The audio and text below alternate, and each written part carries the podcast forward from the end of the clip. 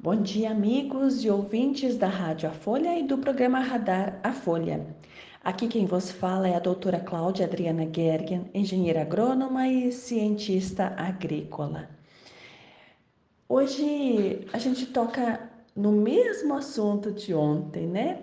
Mas cada vez mais é, profundo e mais concentrado. O que, que é isso, né? E a gente olha de outra forma. É, imagina o seguinte: todos os anos a gente planta, todos os anos a gente colhe, né? E às vezes a gente reclama. Ai, o fulano não entende as coisas. Toda vez ele vem com a mesma pergunta, né? E, e a gente olha e pensa: meu Deus, como é que a gente pode explicar isso? Então vamos lá.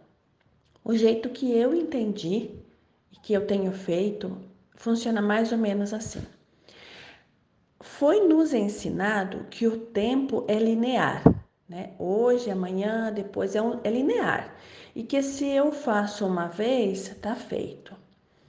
E durante muito tempo eu ficava brava se tivesse que fazer de novo algo que eu já havia feito. E agora nós já sabemos agora, né? E isso fazem 2000 e quase 2018 anos, aliás, 218 anos que isso foi comprovado cientificamente, mas isso já é falado há mais de 5 mil anos, né?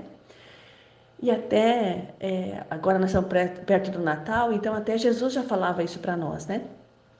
Quando ele explicava que o tempo é linear Todos os dias a gente acorda, a gente toma café, a gente come, a gente né, toma banho, sei lá se todo mundo toma banho, né? Mas é, a gente tem um jeito de viver com uma rotina ou um jeito de cuidar do próprio corpo que vai se estendendo e acontecendo todos os dias. Então, se hoje eu comi algo, amanhã eu posso comer a mesma coisa ou algo ainda melhor. E isto, isso significa que nós estamos em movimento circular, né? Ascendente.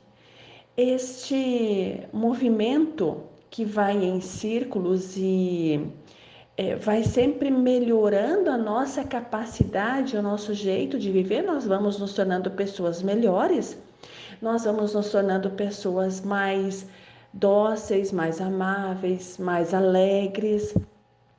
E a gente vai sim repetindo, mas a gente vai repetindo com um jeito diferente.